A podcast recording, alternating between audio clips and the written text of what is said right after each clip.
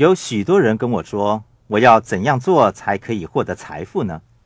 这个问题又回到我们刚才所说的那个观念：即使你什么都不会做，只要你做你想做的事情，你仍然可以变得很富有。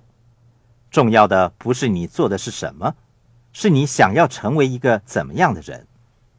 富爸爸说：“要获得成功，就要做个懒惰和无能的人。”这样可以让你走进另外一个现实，所以我建议你改变既有的观念，明白到重要的不是你要做些什么来获得财富或拥有富人所拥有的东西，最重要的是你想要成为一个怎么样的人。如果你是一个容易灰心气馁的人，总是说我做不到，或者如果我失败了该怎么办？如果我被人家拒绝了？该怎么办？如果别人取笑我，该怎么办？这些都不是渴望获得成功或得到财富的人所应该具备的条件和思想模式。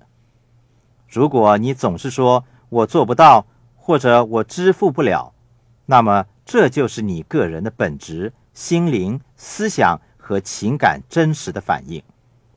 让我告诉你。这些人是绝对不会获得成功或变得富有的。